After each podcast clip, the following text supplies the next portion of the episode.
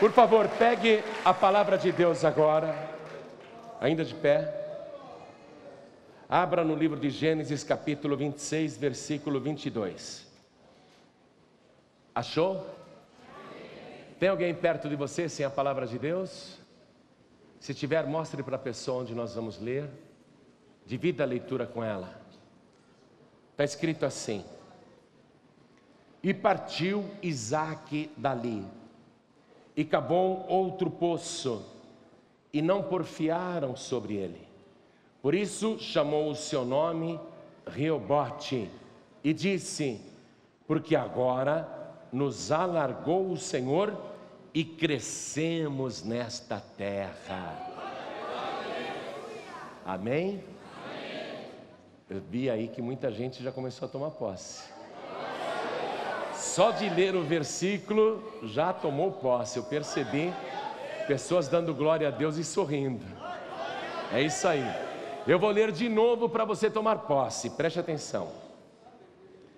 E partiu dali e cavou outro poço, e não porfiaram sobre ele.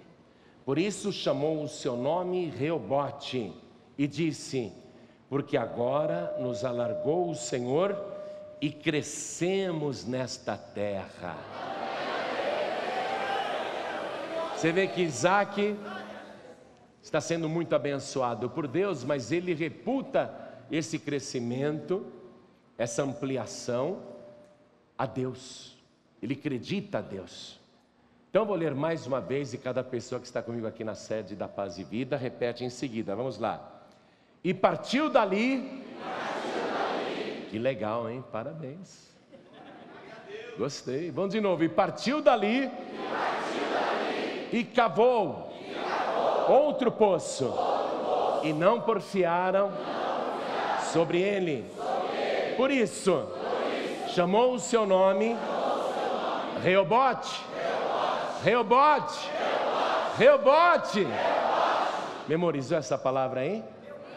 Palavra estranha, né? Mas vamos lá, Reobote. E disse, e disse porque, agora, porque agora nos alargou o Senhor, alargou o Senhor e crescemos, crescemos nesta, terra. nesta terra. Amém? Amém? Quem crê nesta palavra? Então vamos dar para esta palavra a melhor salva de palmas que já foi dada neste lugar. Mas tem que ser a melhor mesmo, a melhor. Isso, aplaude. Aplaude da glória. Você que está nos ouvindo à distância, junte-se a nós aqui em São Paulo. Portugueses, moçambicanos, alagoanos, cabo-verdianos, pessoas de todas as partes, pessoas de todo o mundo, brasileiros e estrangeiros, juntem-se a nós agora. Angolanos, juntem-se a nós também glorifiquem a Deus, povos de língua portuguesa, oh glória, abram a boca, digam glória, glória, glória, glória, continuem, Pai querido e Deus amado, olha quanta gente te aplaudindo, te glorificando, te exaltando, abre o céu para receber este louvor, e sobre cada vida que te exalta, derrama a tua bênção, a tua virtude, o teu poder. Agora, Pai, quem ligou o rádio agora não foi para ouvir um homem falar. E quem veio aqui nesta igreja não veio para escutar um homem. Todos querem ouvir a tua palavra. Então vem com teu espírito. Tome o lugar do pregador. Tome a boca do mensageiro. Envia a tua palavra com poder e autoridade. E que a tua palavra vá, percorra toda a terra e produza o resultado para o qual está sendo mandada. Em nome do Senhor Jesus. Diga amém, Jesus. Glória a Deus. Quem tiver lugar pode sentar, por favor. Abraão teve dois filhos. Todo mundo sabe disso. O primeiro filho de Abraão foi com a escrava Agar. E este rapaz que nasceu recebeu o nome de Ismael. E ele já nasceu abençoado por Deus. Ismael já nasceu abençoado por Deus e Abraão acha até que Ismael será o seu sucessor. Acha até que Ismael dará continuidade à sua linhagem, porque Deus prometeu para Abraão que faria dele uma grande nação. Só que Ismael, ele que tinha tudo para ser realmente o maior, vai acabar jogando tudo fora, vai jogar fora a sua oportunidade. E Deus, Deus queria que Abraão tivesse um filho com a Sara, com a sua esposa, com a mulher que realmente ele amava. E Deus tinha plano de fazer a sua mulher ter um filho.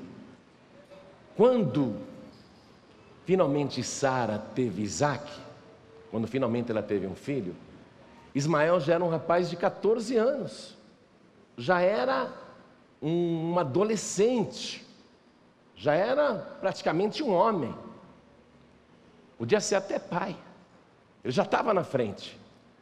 E Isaac é só um bebezinho, que está mamando numa velha de 90 anos, que era a idade da mãe dele. Ismael nasceu com vários privilégios, por ser o primeiro filho de Abraão, o primogênito ele tem vários direitos. Isso está na palavra de Deus. Por exemplo, o primogênito pode ser o líder da família quando o pai e a mãe morrerem. Ele pode ser o chefe do clã. Ele pode ser o sacerdote da família, a pessoa que tem autoridade espiritual. Ele pode ser o juiz da família, quando ele fala e dá uma sentença, todos têm de obedecer. Então Ismael está bem encaminhado. Ismael tem tudo para ser um sucesso. E não pense que Deus falou: não, Ismael, eu vou amaldiçoar. Nada disso. Deus abençoou Ismael. E Ismael tinha inclusive a presença de Deus com ele. Ismael tem 14 anos, Isaac é um bebezinho. Isaac é o que então? O segundo filho de Abraão. Significa que quando Abraão e sua mãe Sara morrerem, a parte da herança de Isaac, ele terá de dividir com outros irmãos, se porventura o seu pai tiver outros irmãos, e o seu pai terá, junto com uma outra serva, mais seis filhos. Quer dizer que o segundo filho, ele teria de dividir a sua parte da herança com eventuais outros irmãos e não teria voz ativa, não teria nenhum poder de decisão, seria o segundo na linha de sucessão, o menos importante. E por Ismael já ser um adolescente de 14 anos, Isaac é praticamente nada perto de Ismael. Mesmo quando Isaac começa a crescer, não é? Quando Isaac tiver sete anos de idade, o Ismael já tem 21. Quer dizer, já é um homem mesmo. É ele que manda. É ele que manda. Mas Ismael, ele vai perder tudo o que era destinado para ele, por causa do seu gênio por causa do seu temperamento, por causa da sua personalidade. Quer ver como que Ismael era? Vamos comigo no capítulo 16, versículo 12. Estou em Gênesis capítulo 16, versículo 12. Olha aqui, ó. Ismael será homem bravo. Algumas traduções trazem escrito assim: e ele será um jumento bravo. Tem alguém que tem uma tradução que está dizendo que ele será um jumento bravo? Algumas traduções estão assim, então. Jumento já é a figura de um animal teimoso. É forte, é bom de trabalho, mas não é um animal muito obediente, não é? Agora imagina um jumento bravo. Essa era a personalidade de Ismael ele será um homem bravo, ou, nessa tradução que vocês têm aí, um jumento bravo. O jumento empaca, o jumento da coice, não é verdade? E veja o restante da definição da personalidade de Ismael. E a sua mão será contra todos. Sabe aquela pessoa que é contra o mundo inteiro? É contra todo mundo. Ninguém presta, ninguém é bom, ninguém vale nada, só ele tem razão. Você imagina um líder do clã de Abraão com essa personalidade? Imagine a sequência que viria depois. Além dele ter a mão dele contra todos, olha o que diz aqui a continuação do versículo, e a mão de todos contra ele. Quer dizer que todo mundo também vai ser contra ele, porque é ação e reação, não é? É causa e efeito. A mão de todos também contra ele, e habitará diante da face de todos os seus irmãos. Você vê que, mesmo ele estando no meio de irmãos, ele será desse jeito: uma pessoa contra todos, uma pessoa que agride todo mundo, um jumento bravo. Essa é a personalidade de Ismael. Mas não é porque ele tem esse, esse gênio, vamos dizer assim, esse gênio ruim, que Deus não gosta dele. Deus gosta de Ismael. Veja comigo o capítulo 21, versículo 20. Aqui, ó. E era Deus com o moço, isto é, com Ismael, que cresceu e habitou no deserto e foi flecheiro. Ele era um guerreiro, um homem forte, um homem de caça, um homem provedor. Ele era realmente um líder másculo, todo mundo respeitava. E ele então vê ali o seu irmão Isaac e ele menospreza o Isaac, porque o Isaac vai ser o filhinho da mamãe, o filhinho de papai. E Isaac vai crescer extremamente mimado, mais pela mãe do que pelo pai. Porque o grande sonho de Sara era ter um filho, e ela realizou isso aos 90 anos. Então ela realmente mima o Isaac. E o Isaac parece que foi muito influenciado pela própria mãe, claro. Eu, por exemplo, fui muito influenciado pela minha mãe. Minha mãe tinha uma personalidade muito legal e ela me influenciou muito. A Sara vai influenciar o Isaac. O Isaac vai crescer totalmente o oposto de Ismael. E a gente consegue ver que Isaac realmente é uma pessoa dócil, uma pessoa que não briga com ninguém, ainda que venham contra ele, ele não quer disputa nenhuma. A gente vai descobrir isto aqui mesmo, na palavra de Deus, no capítulo 26. Vá no capítulo 26. No capítulo 26, nós vamos ter um, um bom perfil da personalidade de Isaac. O Isaac não espera muita coisa da vida. Por quê? Porque ele é o segundo filho. O bom, o forte, o que já está predestinado para ser mais importante é o Ismael. O Isaac, ele é um rapazinho que fica na dele. Mas ele tem uma grande qualidade. Ele é temente a Deus. Ele procura ouvir a voz de Deus. É claro que Isaac tem seus planos, suas ideias próprias.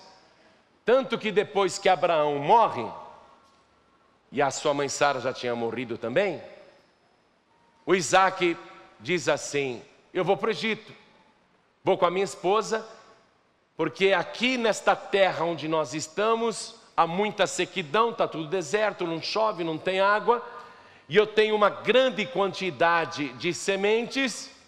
Eu vou descer para o Egito, vou plantar estas sementes à beira do rio Nilo, vou colher muito, vou vender depois os meus frutos Vou comprar gado, vou contratar empregados e quando aqui melhorar eu volto.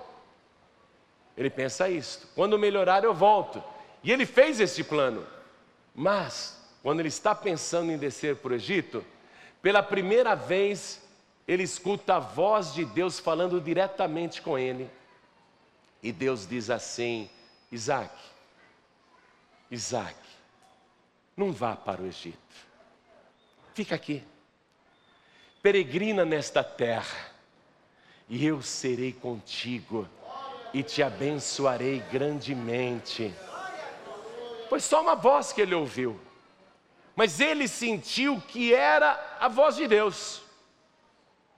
Ele falou: então eu vou obedecer, porque se Deus está mandando ficar aqui, já prometeu que vai me abençoar aqui, é aqui que eu vou ficar, ainda que eu esteja no meio do deserto, é aqui que eu vou ficar. Então vamos ler isto.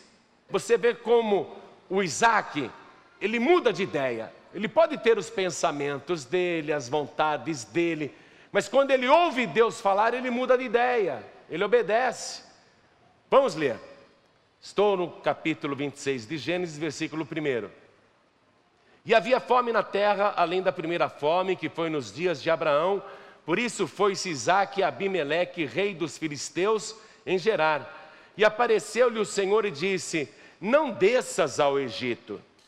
Habita na terra que eu te disser, peregrina nesta terra e serei contigo e te abençoarei, porque a ti e a tua semente darei todas estas terras e confirmarei o juramento que tenho jurado a Abraão teu pai.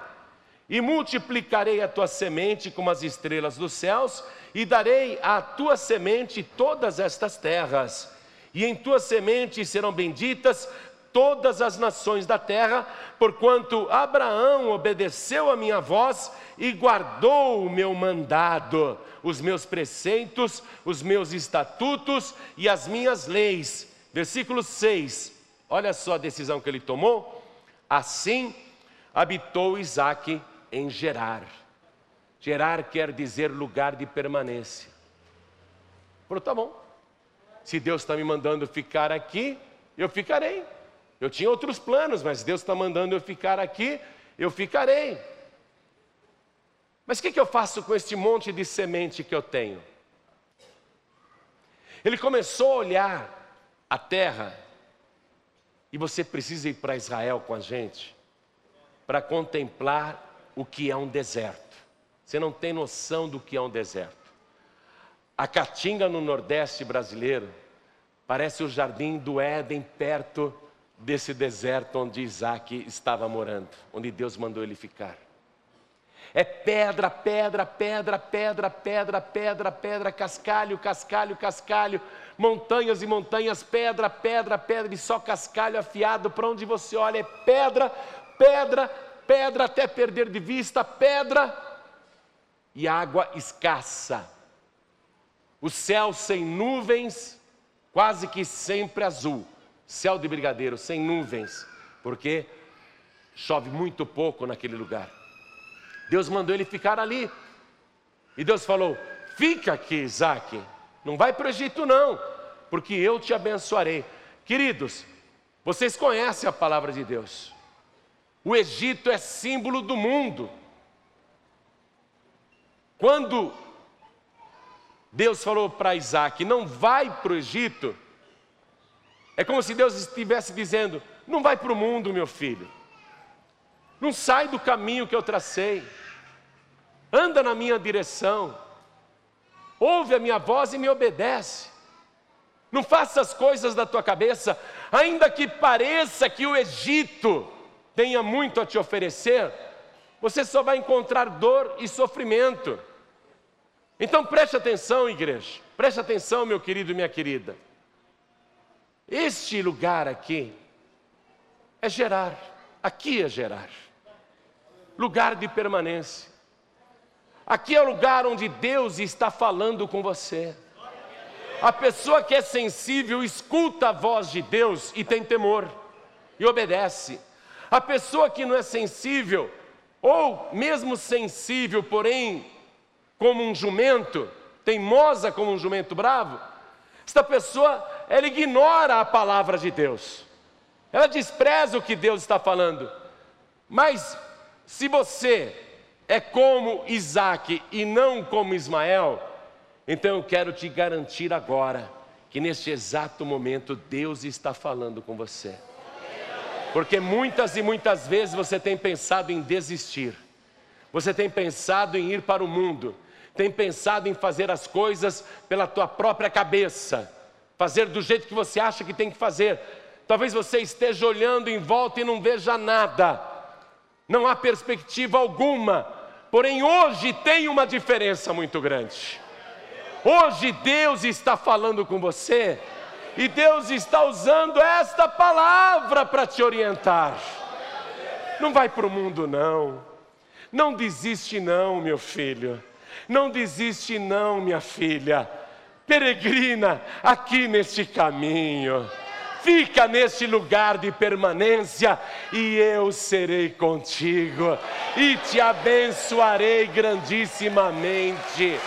Eu vou te multiplicar, eu vou te dar vitória.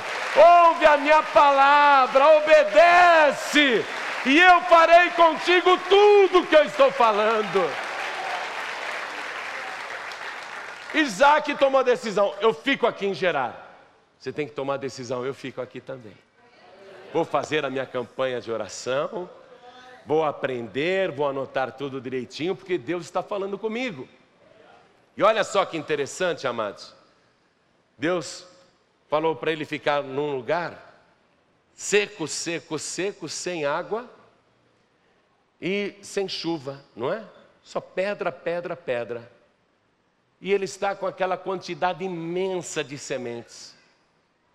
Talvez o Isaac tenha pensado assim: comida não vai me faltar, nem para mim, nem para os meus empregados, nem para minha família, porque eu tenho bastante semente.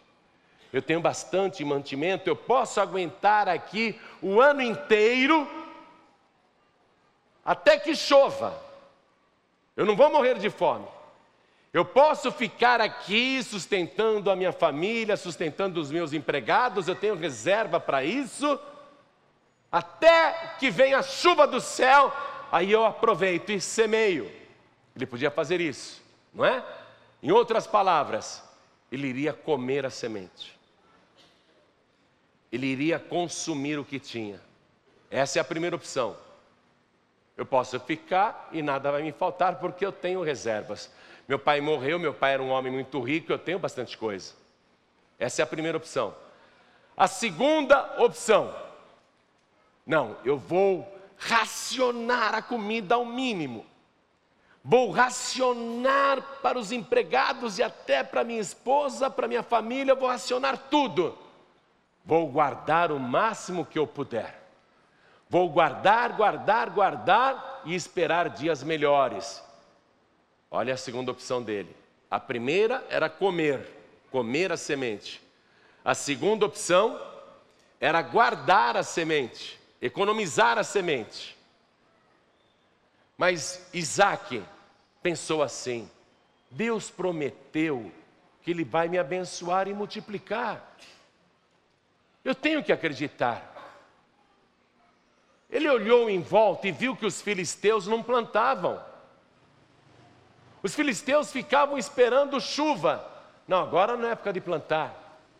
Vamos esperar as nuvens aparecerem. Vamos esperar a estação própria. Isaac percebeu que ninguém plantava naquela terra. Mas Isaac ficou pensando: Deus falou comigo? Deus disse que vai me abençoar.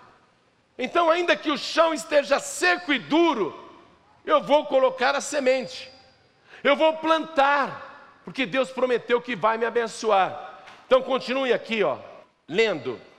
Estou no versículo 12 agora. E semeou Isaac naquela mesma terra e colheu naquele mesmo ano sem medidas, porque o Senhor o abençoava. Ou seja, ele tinha as sementes que representavam o seu patrimônio. Mas ele plantou, acreditando em Deus, e ele está agora cem vezes mais rico. Ele tem cem vezes mais sementes, porque para cada semente que ele plantou naquele chão seco, ele colheu cem vezes mais. Ele colheu muito.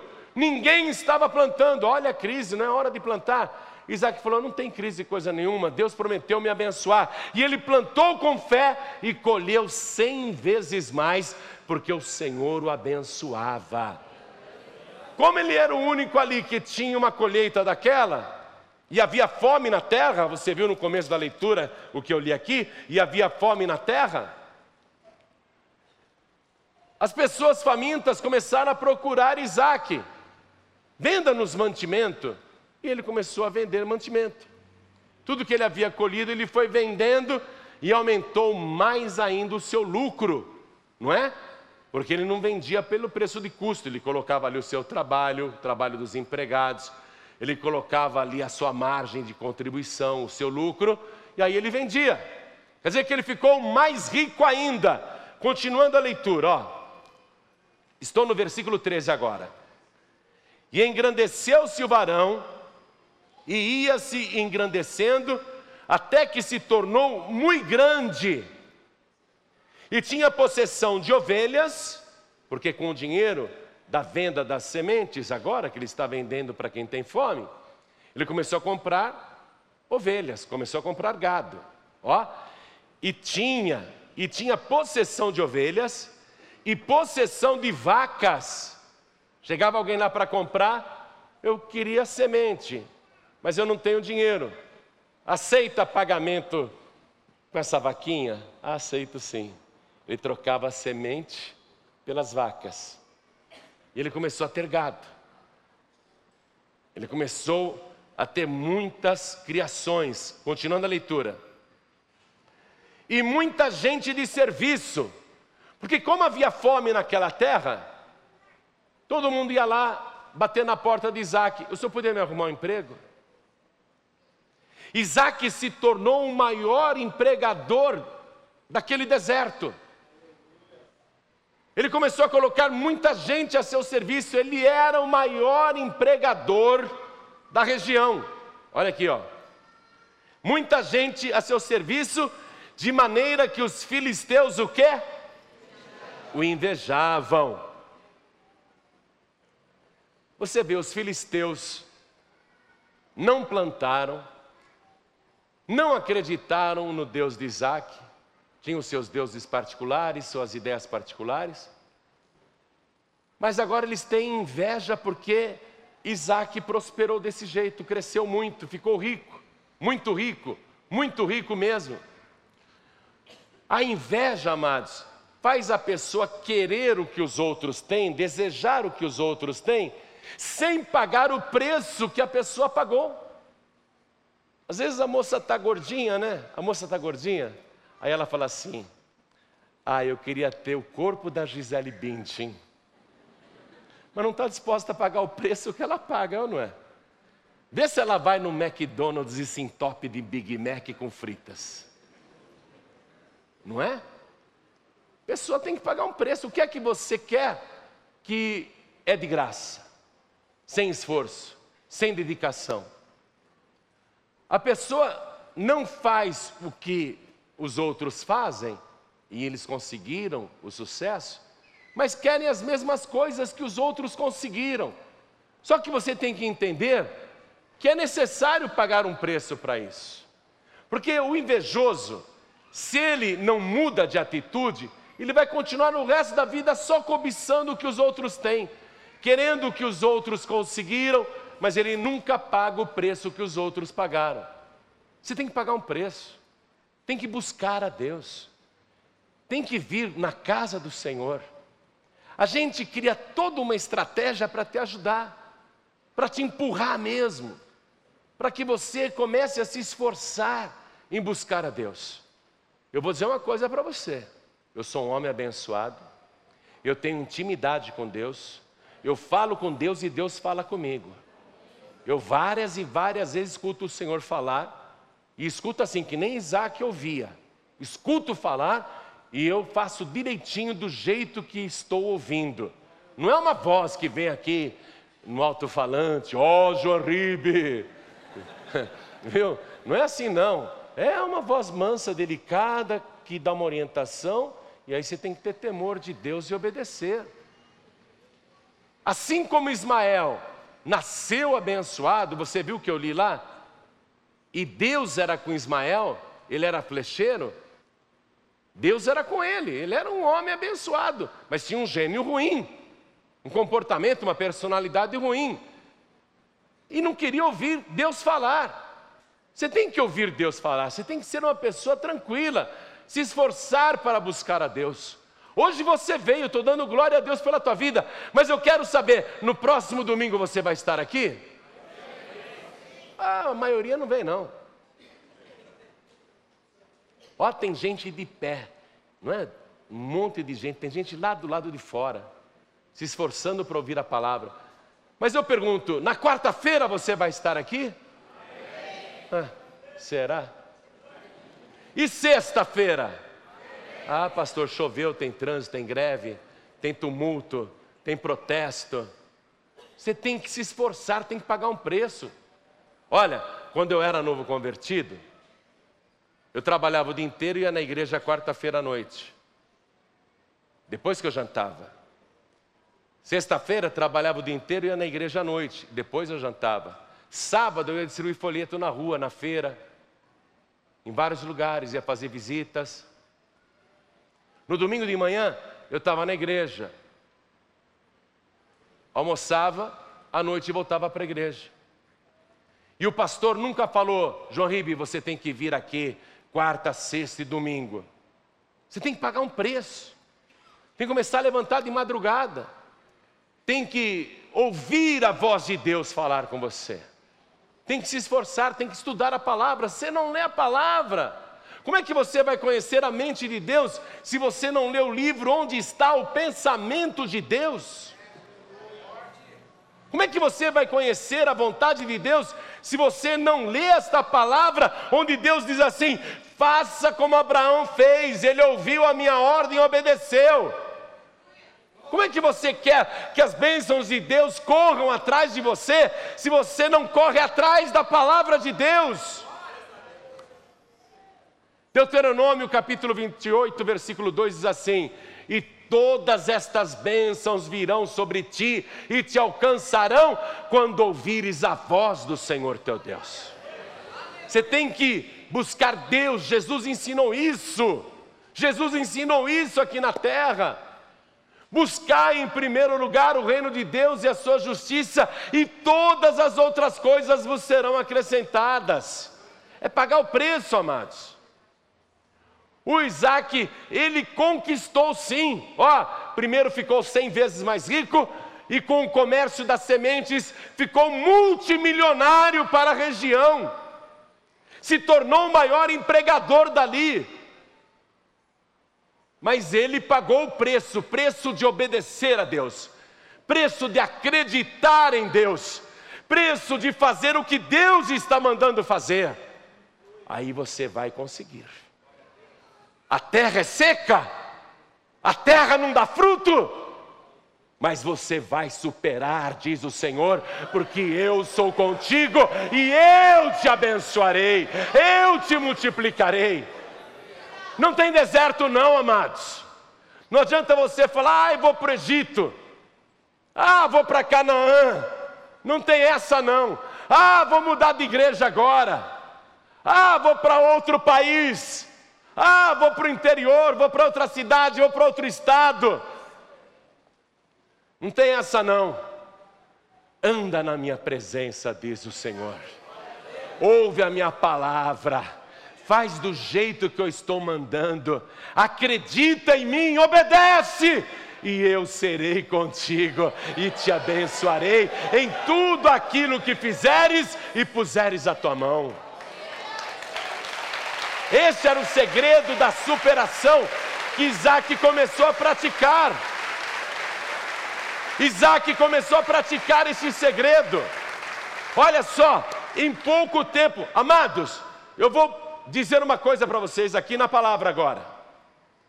Em quanto tempo isso aconteceu na vida de Isaac? Hein? Ele chegou em Gerar como um forasteiro.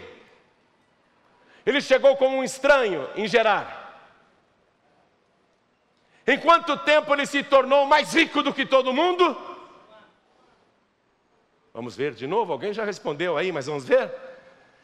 E semeou Isaac naquela mesma terra, e colheu naquele mesmo ano sem medidas, porque o Senhor o abençoava. Bastou um ano, gente. Olhem para mim. Bastou um ano para ele superar a miséria, superar o deserto, superar a sequidão, superar uma terra infrutífera.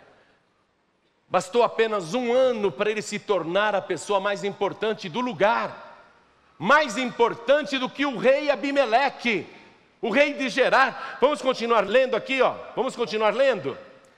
Versículo 15.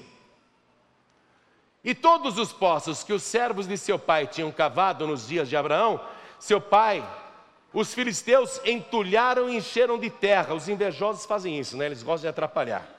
Foram lá, esse Isaac está prosperando muito, vamos fechar os poços. Ele está crescendo porque ele tem água. Vamos entulhar os seus poços. Você vê, o invejoso, ao invés de fazer o que o outro fez, ele vai e prejudica, ele atrapalha. Versículo 16. Disse também Abimeleque a Isaac: Abimeleque é o rei de Gerar. Aparta-te de nós, porque muito mais poderoso te tens feito do que nós. Agora você vai ver a diferença da personalidade de Isaac para Ismael. Se o rei de Gerar, o Abimeleque, tivesse falado isso aqui para Ismael, Ismael já ia pegar o arco e a flecha, ó. Porque a mão dele era contra todos. O Ismael não ia engolir esse desaforo, não. Você pensa que é bom ser assim? Não é? Pessoa que é assim nervosinha, só perde. Esse tipo de reação não é boa, não. Você pode ficar bonito, feito macho ali, né? Cantando de galo. Mas Deus não gosta disso, não. O Isaac não é assim. O Abimeleque chegou e falou assim: saia daqui, você se tornou mais poderoso do que nós, ou seja, ele ficou mais rico do que o rei.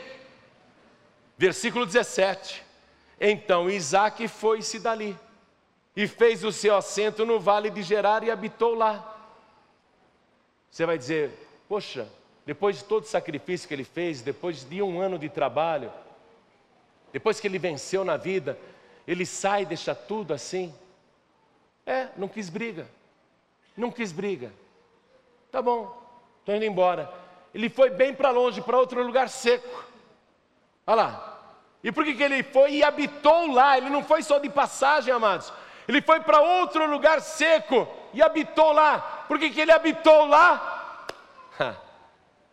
Porque Deus me prometeu. Peregrina nesta terra. Fica aqui em Gerar Aqui é o lugar da permanência. Você vê que ele não saiu de Gerar, não, ele só foi para longe, mas ainda em Gerar. Ele falou: Eu vou ficar aqui, eu vou habitar aqui, e de novo eu vou prosperar, porque eu vim para cá e Deus não ficou lá, não, Deus está comigo. O Deus que me abençoou e me enriqueceu lá em um ano, Ele vai me abençoar aqui também. É a certeza de que aonde você estiver, você vai superar. Tem gente que fica naquela, tem que mudar de emprego, tem que mudar de profissão, tem que mudar de empresa, tem que mudar de ramo. A pessoa fica cheia de planos e não ouve a voz de Deus, só ouve as próprias ideias. O Isaac foi lá para o vale de Gerar e habitou ali. Versículo 18.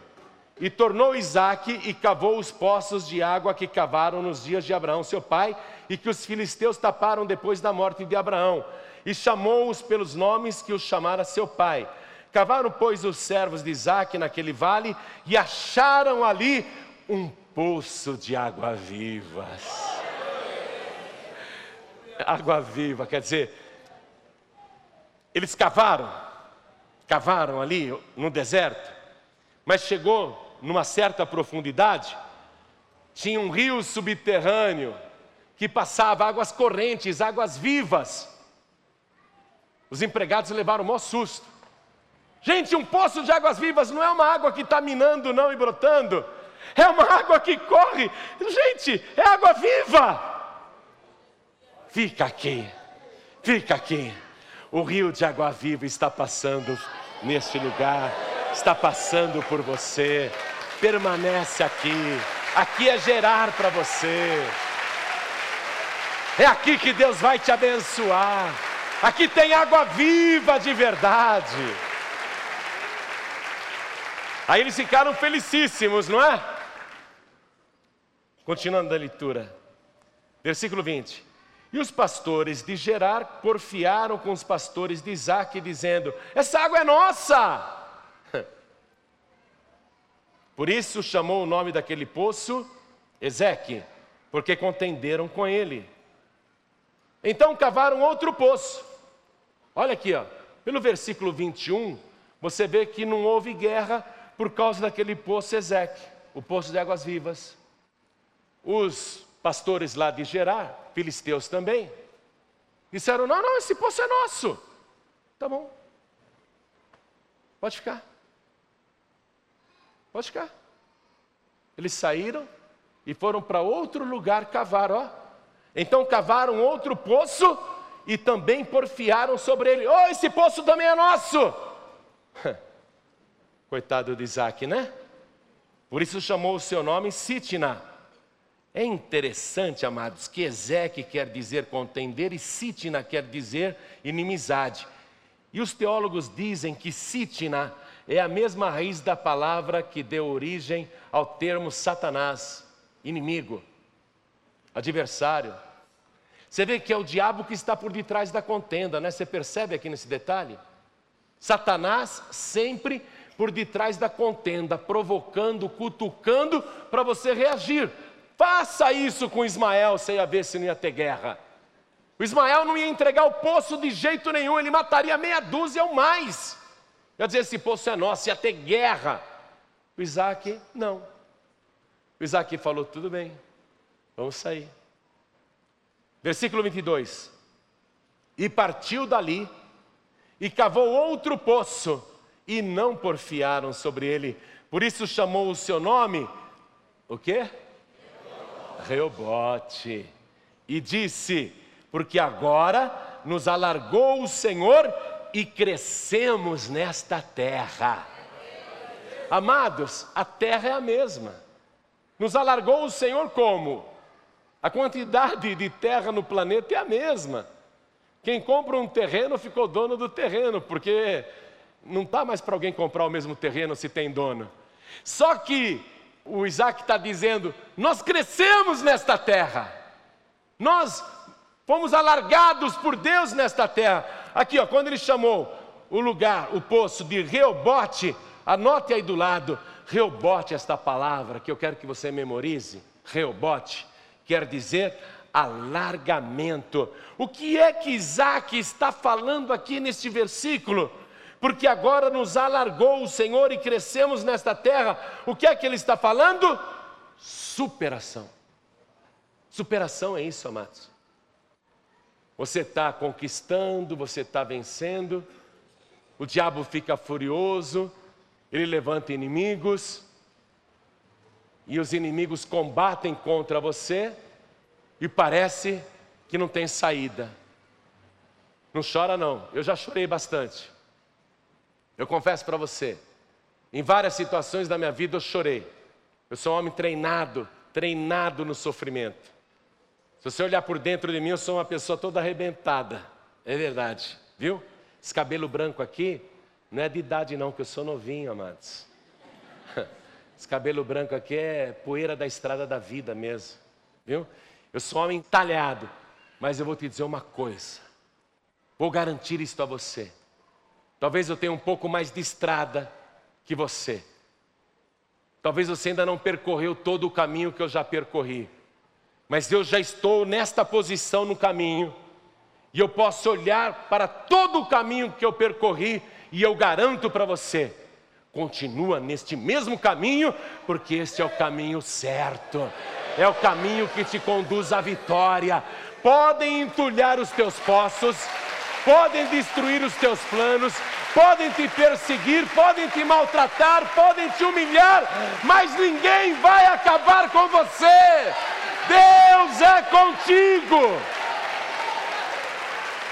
Como é que alguém vai acabar com você se você está no caminho certo onde Deus mandou você andar. Se você está fazendo o que Deus mandou você fazer. Se você está crendo e confiando em Deus, como é que Sitna, como é que Satanás vai acabar com você? Como? Não tem jeito. O inimigo será envergonhado. Você viu? Chegou uma hora que eles não contenderam mais, dizendo: Esse poço é nosso daqui. Eles pararam, sabe por quê? Porque os inimigos de Isaac, os invejosos, perceberam que eles podiam entulhar poços, eles podiam tomar os poços, eles podiam mandar Isaac embora, mas não adiantava. Deus estava com Isaac, tudo que ele fazia era abençoado. Vai chegar uma hora que o diabo vai dizer isso de você. Resistir ao diabo e ele fugirá de vós, diz a palavra. Não se entrega, não. O diabo está fazendo de tudo para você desistir. Mas pode olhar bem nos olhos vermelhos de Satanás e dizer: é perda de tempo, diabo. Posso estar arrebentado por dentro, mas eu não desisto, porque Deus está comigo posso ter chorado, posso ter ficado amargurado, mas eu não desisto, porque Deus está comigo. Fica firme. Uma hora o diabo cansa. Amados, o diabo não tem paciência, não. Ele te atrapalha, te atrapalha e você dá a volta por cima. Ele coloca ciladas, armadilhas, parece até que te pegou. Só que aí Deus te dá o escape, Deus te dá a vitória, Deus te dá o livramento, Deus te abençoa, Deus te dá saúde, Deus te faz superar, Deus te faz conquistar, não é? Você estava perdendo o teu filho, teu filho estava lá nas drogas, parecia um demônio, mas olha só, o teu filho está na igreja com você agora. Os filhos virão para a igreja, não desiste, porque o diabo vai entender o seguinte: que Deus é contigo e ninguém, ninguém pode prevalecer contra você. O que, que diz a palavra? Se Deus é por nós. Eita diabo burro, se Deus é por nós, maior é aquele que está conosco do que todos os demônios e todos os inimigos. Deus é contigo por onde quer que você andar. Uma hora o diabo vai se convencer disso, ele vai parar de contender, porque é perda de tempo. Olha aqui, um terço dos anjos do céu viraram demônios. Só que Deus tem muito mais anjos, Deus tem dois terços lá com ele, viu? Deus tem muito mais anjos do que o demônio Satanás tem de espíritos imundos. Quer dizer que o exército do inferno não é tão grande quanto o exército do céu. A população do planeta só aumenta, já passou de 7 bilhões, tá? Já passou de 7 bilhões. Você acha que o diabo vai pegar essa tropa reduzida que ele tem, hein? E vai ficar concentrando demônios contra uma pessoa que ele ataca, ataca, tenta destruir, tenta derrubar mas ele não consegue, porque Deus está contigo e os teus joelhos estão dobrados na presença de Deus. Você acha que o diabo vai ficar porfiando em contender com você? Tem tanta gente para ele arrastar. Você acha que ele vai ficar perdendo tempo com quem está com Deus?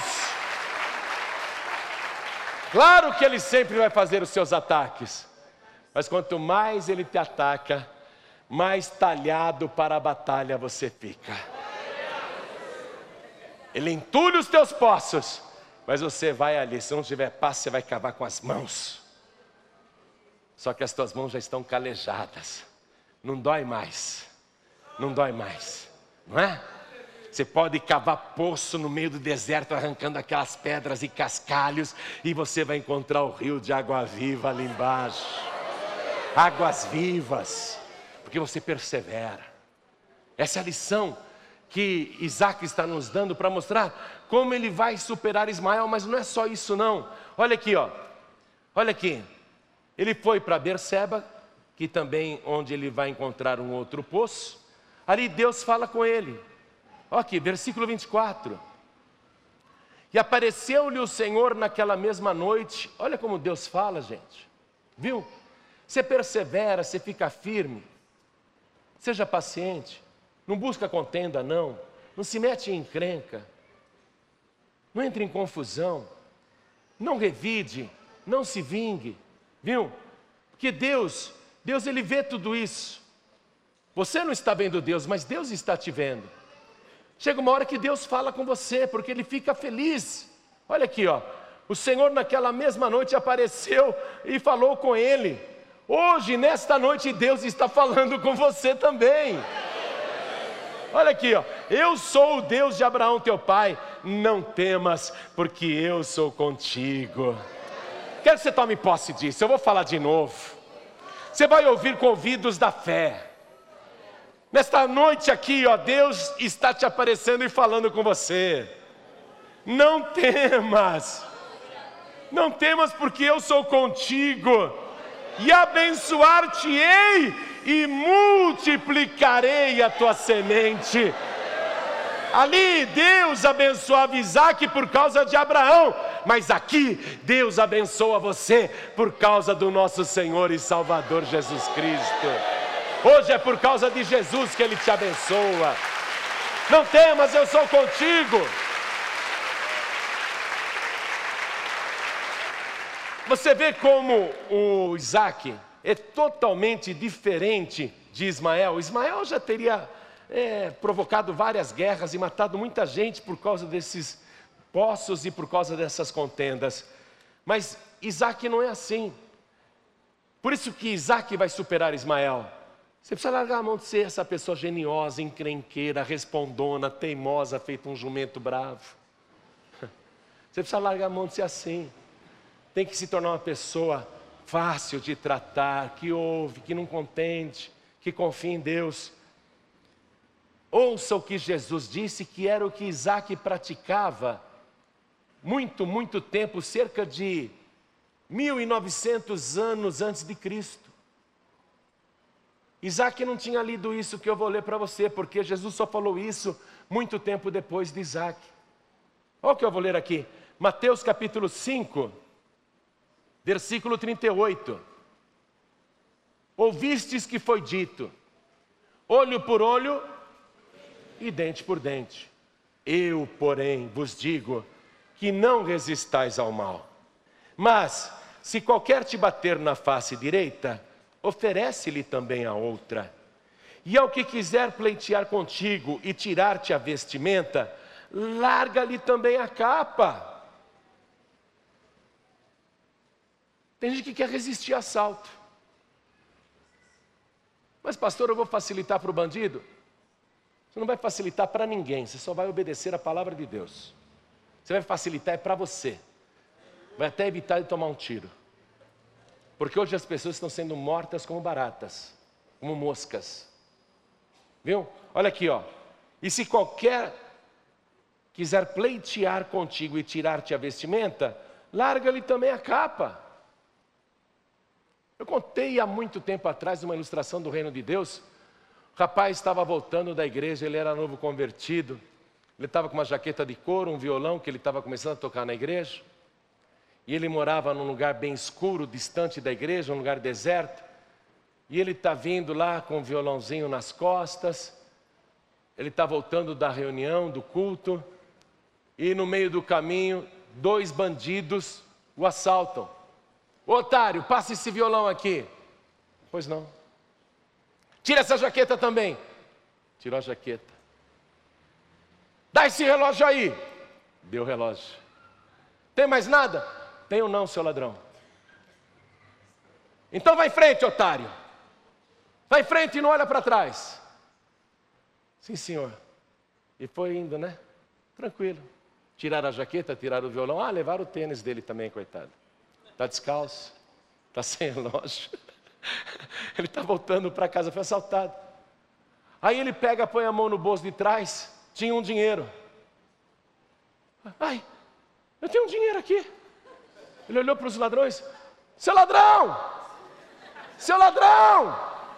Os ladrões que já estavam andando também olharam para trás: O que, que foi, otário? Seu ladrão, volta aqui, por favor. Volta aqui. Eu falei que eu não tinha mais nada, oh, mas eu tenho dinheiro aqui no meu bolso. Os ladrões foram andando devagarinho, e ele lá. o dinheiro, todo sorridente. Aqui, ó, eu falei que eu não tinha mais nada, mas eu tinha, eu esqueci que eu tinha dinheiro no bolso de trás da calça, ó, pode levar. É isso aqui, amados, ó. É isso aqui, ó. Se alguém quiser pleitear contigo e tirar-te a vestimenta, larga-lhe também a capa. Aí, um dos bandidos disse: Mas você é trouxa mesmo, né? Você é um otário mesmo. Não, não é que eu não posso mentir. Eu me converti a Jesus, estou indo para a igreja, e Jesus falou que a mentira é filha do diabo e eu não posso mentir. Vocês perguntaram se eu não tinha mais nada, eu esqueci. Eu esqueci que eu tinha esse dinheiro. Então tá aqui, ó, tô, Jesus, mentira, filho do diabo, o que, que é isso? Aí o rapaz começou a falar de Jesus. Começou a falar de Jesus. Começou a falar da vida dele. Começou a falar para os bandidos a transformação que Jesus operou na vida dele. Como agora ele tinha paz, como agora ele era uma pessoa feliz. Ele não precisava das coisas para ser feliz, porque aquilo que ele tinha dentro dele era mais valioso do que o mundo inteiro. Ele agora era um homem feliz de verdade, ele tinha a pérola preciosa, a pérola de grande valor, o bem mais valioso do mundo, ninguém podia roubar isso dele.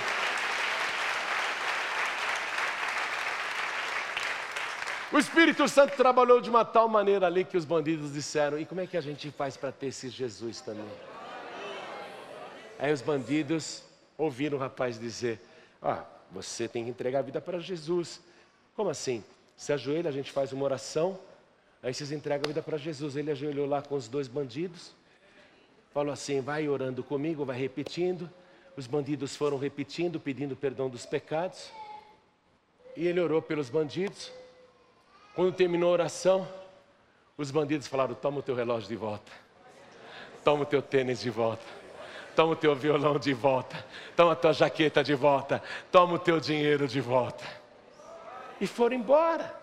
Vou dizer uma coisa: hoje você achou o poço de água viva. Quem é que pode tirar isso de você? Quem é que pode te roubar? Entulhar teus poços, e daí? Deus vai fazer você achar mais água ainda. Vão te expulsar, e daí? Deus vai te alargar a terra. Vão te roubar, Deus vai fazer você crescer mais ainda. Vão te amaldiçoar, mas quem tem autoridade para amaldiçoar? Quem foi abençoado pelo Deus Todo-Poderoso. Quem pode te amaldiçoar? Hein? Quem pode te amaldiçoar? Isaac era assim, amados. Você está entendendo a diferença entre Isaac e Ismael? Está percebendo a diferença? Por isso que quando Abraão, anos e anos atrás, quando Isaac ainda era um adolescente, talvez 12, 13, 14, 15 anos, 17 no máximo, o pai Abraão fez o filho carregar lenha, subir o monte Moriá, chegando lá, amarrou as mãos e os pés do filho e colocou ele sobre o altar para o sacrificar. Porque Isaac era assim, amados. Isaac tinha essa personalidade. Se Isaac tivesse 15 anos nessa época, o pai dele tinha 115. Você acha que ele não podia correr, resistir, fugir? Mas Isaac era assim, desse jeitinho aqui que eu estou lendo para você. Ó. Você quer superar? Quem aqui quer superar as dificuldades? Quem aqui quer vencer? Olha aqui, ó, Jesus está ensinando a você. A palavra de Deus está ensinando. Por isso que Isaac permitiu que o pai Abraão chegasse a ponto ali com aquele cutelo de quase matá-lo. Isaac permitiria docilmente, porque ele não resistia. Ele se colocava nas mãos de Deus. Ele se colocava à disposição de Deus. Aquilo era uma prova de Deus. Quando Abraão estava para degolar o filho e sacrificá-lo, ele ouviu a voz do Senhor atrás, dizendo: Abraão, Abraão, não faças isto. Deus não quer sacrifício humanos. Não faças isto, porque agora eu sei que temes ao meu nome. E quando Abraão olhou para trás, ele não viu Deus, ele viu um carneiro preso pelas pontas, pelos pés, ali nos espinheiros. E Abraão pegou aquele cordeiro e ofereceu no lugar do seu filho Isaac. Foi isso que fez Deus, Deus se agradar mais ainda de Isaac, porque Isaac honrou o seu pai. Isaac não desrespeitou o seu pai. Efésios capítulo 6, versículo 2 diz que o primeiro mandamento com promessa é você amar e honrar o teu pai e a tua mãe para que os teus dias se prolonguem nesta terra. Ser obediente a pai e mãe, viu? Honrar pai e mãe, você tem que fazer isso para superar, porque teu pai e tua mãe têm poder para te abençoar ou te amaldiçoar. Você tem que honrar teu pai e tua mãe, pedir perdão, deixar esse orgulho de lado, ser humilde, obediente, como Isaac foi.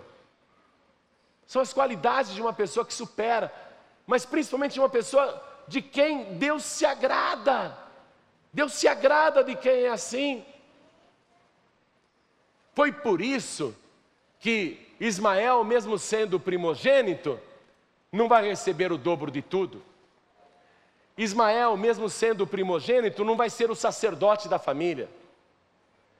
Ismael, mesmo sendo o primogênito, não vai ser o juiz da família, o líder do clã.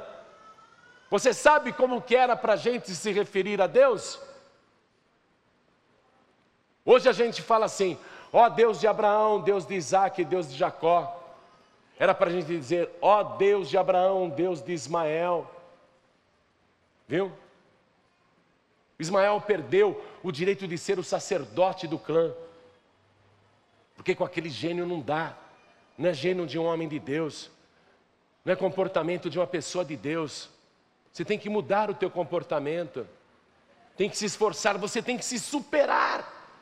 Superar a vontade de reagir, superar a vontade de brigar, superar a vontade de xingar, superar a vontade de ofender, superar a vontade de revidar. Você tem que se superar. Tem que ser manso, humilde, obediente. É assim que Deus quer ver você. Você já nasceu abençoado, como Ismael. Mas pode perder a bênção por causa das coisas que você faz. Isaac vai receber o privilégio de tudo. Eu quero que você retorne comigo para o livro de Gênesis agora. Olha aqui, ó. Antes de Abraão morrer, já velho, a Sara já tinha morrido. O Abraão casou com a Quetura, teve seis filhos com ela. Abraão teve um total de oito filhos, seis com a Quetura, um com Agar, que era o Ismael, e um com a Sara, que era o Isaac. Você vê? O Isaac era para dividir a parte dele, que seria a metade de Ismael, a parte de Isaac seria a metade de Ismael, e ele teria que dividir com os outros irmãos, seis filhos, que Abraão, depois de velho, vai ter com a Quetura, ele ficou viúvo e casou de novo. Mas não vai acontecer isso, porque Isaac, ainda que seja o menor, o mais fraco, ele se tornou o mais forte. Ainda que ele seja o menor, ele se tornou o maior. Ainda que ele fosse o menos importante, ele se tornou o mais importante. E ele não pode se tornar o mais pobre ou remediado, ele tem que ser o mais bem sucedido. Por isso eu quero que você acompanhe essa leitura que eu vou fazer em Gênesis capítulo 25, versículo 5 em diante. Aliás, deixa eu ler para você desde o versículo 1, vai? Vamos ler, não custa nada. E Abraão tomou outra mulher, o seu nome era Quetura, e gerou-lhe Zinrã, e Joxã, e Medã, e Midian, e Isbaque, e Suá. Né? Aí fala dos filhos que eles tiveram. Versículo 5. Porém, Abraão deu tudo o que tinha a Isaque. Abraão deu tudo o que tinha a Isaac, mas ele não é o primogênito. Mas aos filhos das concubinas que Abraão tinha, deu Abraão presentes. E vivendo ele ainda despediu-os do seu filho Isaque ao oriente para a terra oriental. Despediu os outros filhos. Abraão vai morrer com 175 anos de idade. Deixou Isaque como o maior e mais importante, mas não apenas aqui na terra, também no céu. Isaac é um filho bendito, não apenas pelo seu pai Abraão, mas pelo Pai Celestial. Olha só, ó Deus de Abraão, Deus de Isaac, Deus de Jacó. Jacó foi filho de Isaac. Olha só, e Isaac recebeu tudo, recebeu tudo, e os outros filhos vão para o Oriente. Quer dizer, deixa Canaã todinha aqui, ó. O que hoje é o país de Israel, a nação de Israel. Dar um país de presente para um filho, com tudo que ele tem, um único filho. Por quê? Porque além de todas as qualidades, Isaac, Isaac era servo obediente, era servo humilde. E por que que Deus, o Pai Celestial, confirmou isso que Abraão fez? Alguém poderia dizer que injustiça.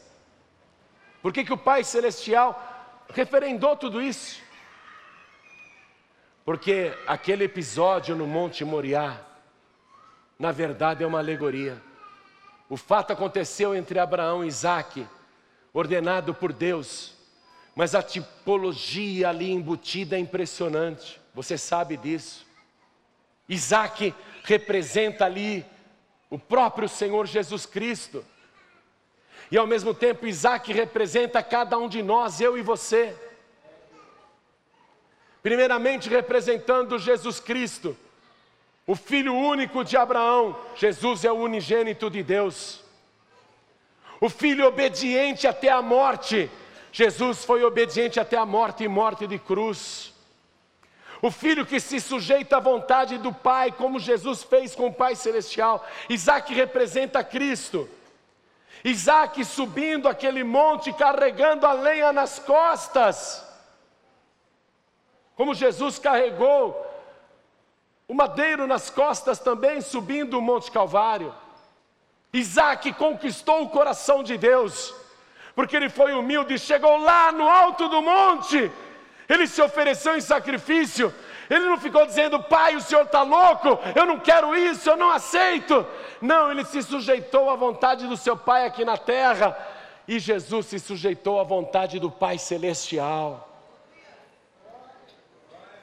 Só que quando Isaac está ali deitado no altar, pronto para ser sacrificado, naquele momento ele não representa mais Jesus Cristo, naquele momento ele representa você, naquele momento ele representa eu, naquele momento ele representa cada morador desse planeta que ia ser morto, que ia ser sacrificado. Mas o Pai, o Pai Celestial, mandou aquela voz poderosa dizendo: Não faças isto, Abraão. E quando Abraão olhou para trás, ele viu aquele cordeiro preso pelas pontas e pelas patas no meio do espinheiro. E ele ofereceu em lugar de seu filho Isaque. Deus fez isto, Deus não quer a sua morte.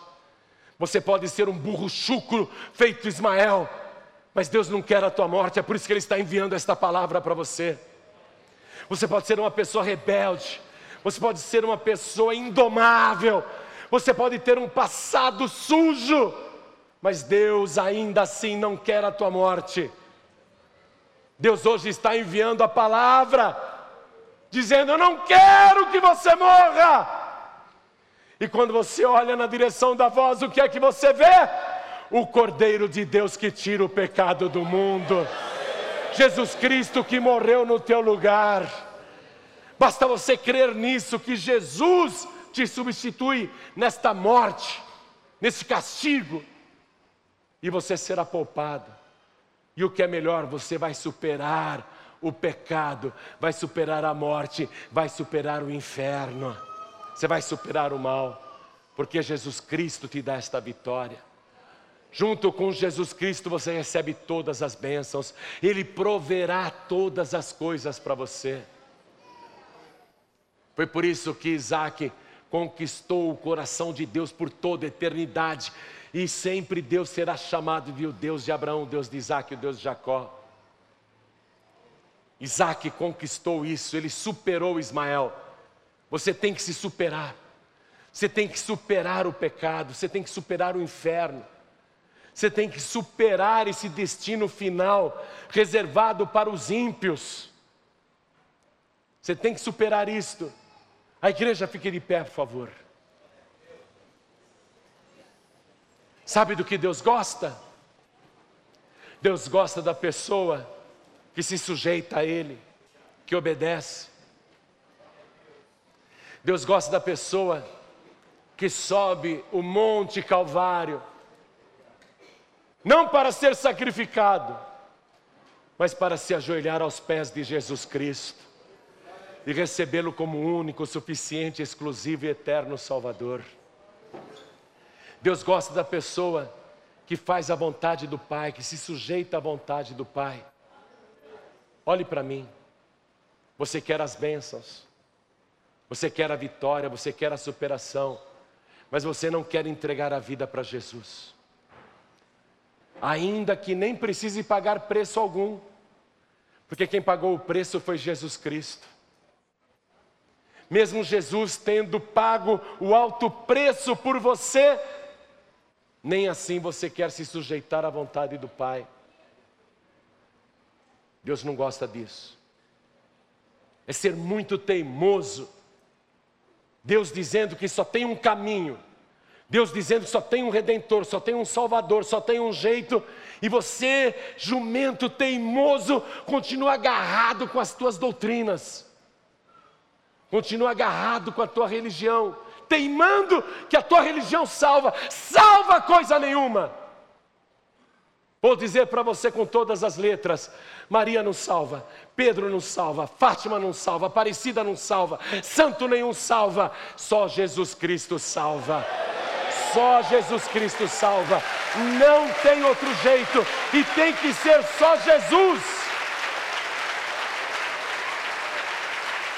Deus se agrada do homem, da mulher, que humildemente se sujeita à sua vontade.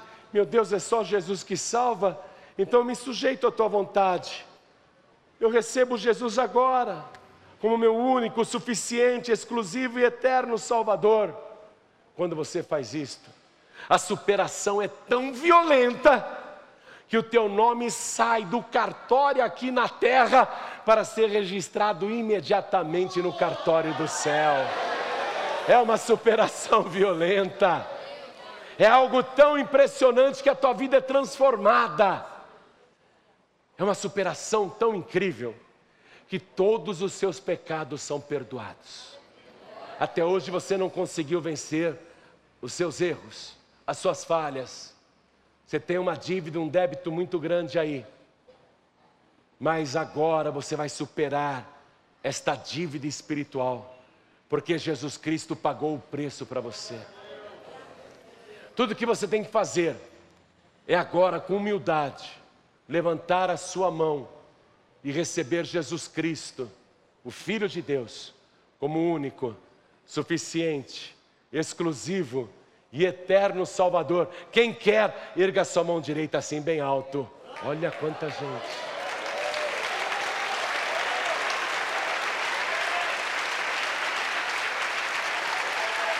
Olha quanta gente. Oh glória! Olha com a mão erguida assim. Eu quero que você primeiro acene para Deus, dizendo assim: Meu Deus, olha eu aqui, eu quero, eu quero. Acena primeiro para Deus, e ainda com a tua mão erguida, faz um tchauzinho para trás e fala: Tchau, Egito, tchau, diabo. Faz um tchauzinho para trás. Tchau, Egito, tchau, diabo. Vem com a tua mão erguida para cá. Vem com a tua mão erguida para cá. Pede licença e vem com a tua mão erguida para cá. Vem dando um tchau assim para o mundo. Vai dizendo tchau, Egito. Tchau, mundo. Tchau, inferno. Tchau, pecado. Tchau, derrota. Tchau, filisteus! Oh glória! Vamos aplaudir mais, vamos aplaudir mais. A cena para Deus. A cena para Deus. Olha eu aqui, Deus, olha eu aqui. Oh glória! E está chegando mais, vamos aplaudir mais. E está chegando mais. Está com vontade de vir? Então venha. Está com vontade de vir? Vem correndo, o teu lugar é aqui em Gerar. Aqui é Gerar. Lugar de permanência. Vamos aplaudir mais ao nome do Senhor, é lindo demais. É lindo demais, olha isso. É lindo demais, olha isso. Vem, vem. Vem, vem, vem. É muito lindo. Vamos aplaudir mais.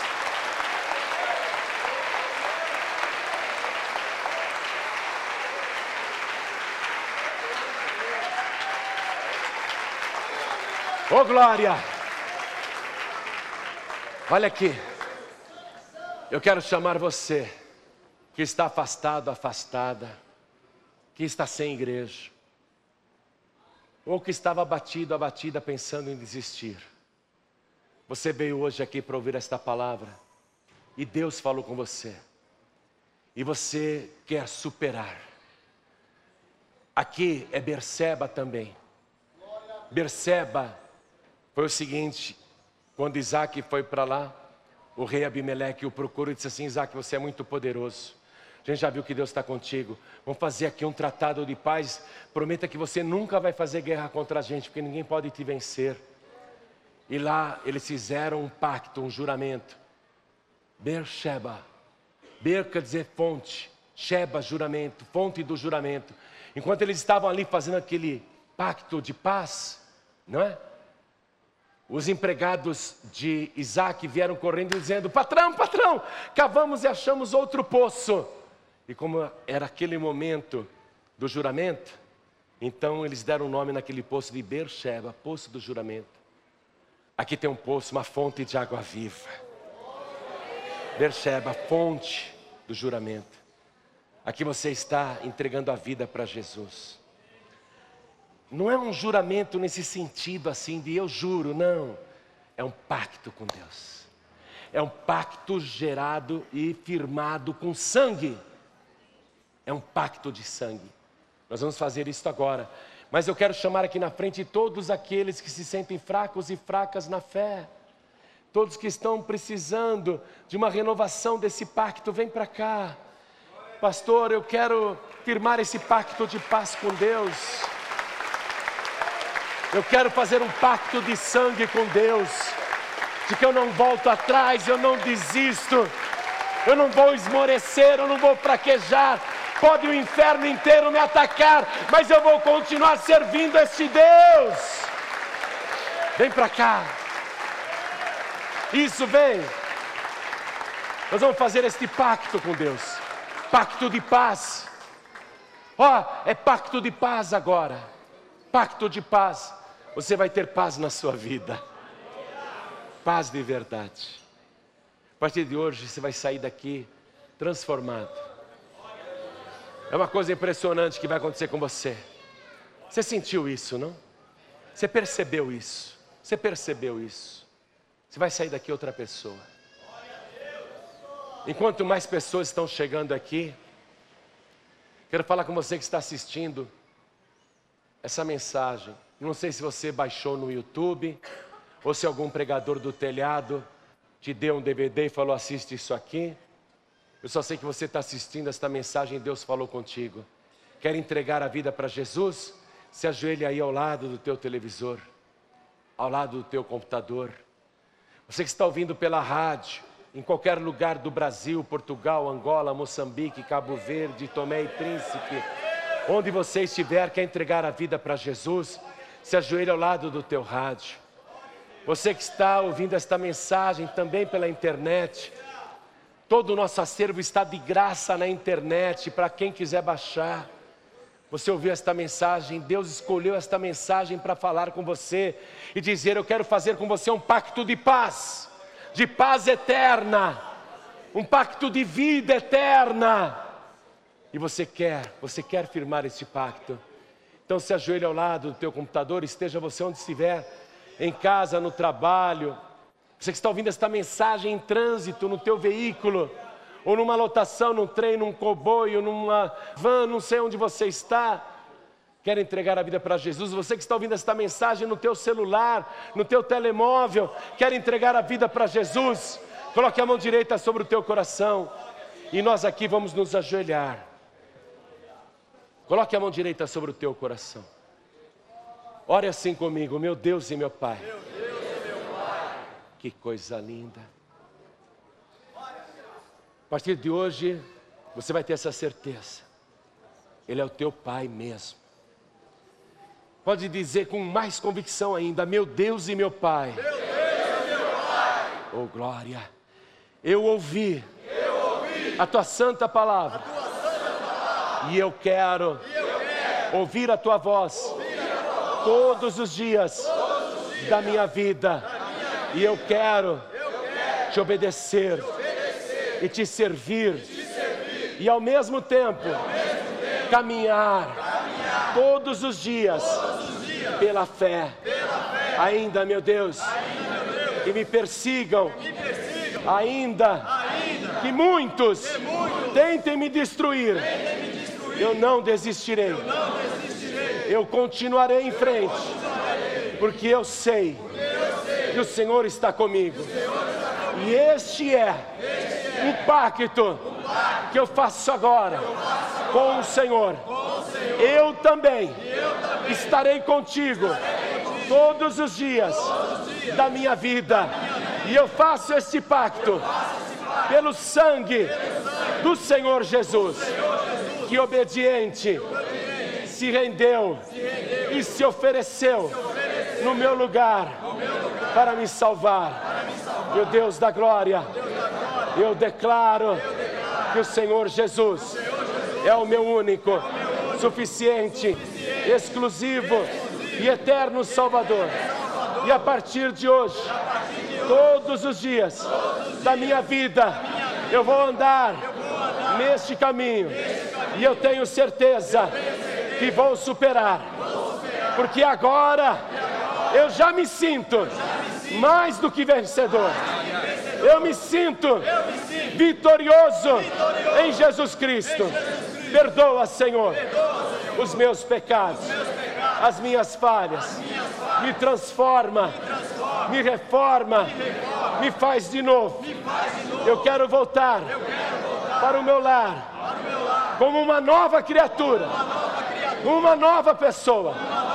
E eu quero que neste instante o meu nome seja transportado do cartório na terra para o cartório no céu. E o meu nome registrado no livro da vida do Cordeiro, porque eu declaro que o Senhor Jesus é o meu único, suficiente, exclusivo e eterno Salvador, para todos sempre. Amém. Você acabou de receber as boas novas do Evangelho através de João Ribe Palharim, um oferecimento dos pregadores do telhado. Participe da reunião de Paz e Vida. Para informações, acesse pazevida.org.br. Paz e Vida, lugar de gente feliz e ungida.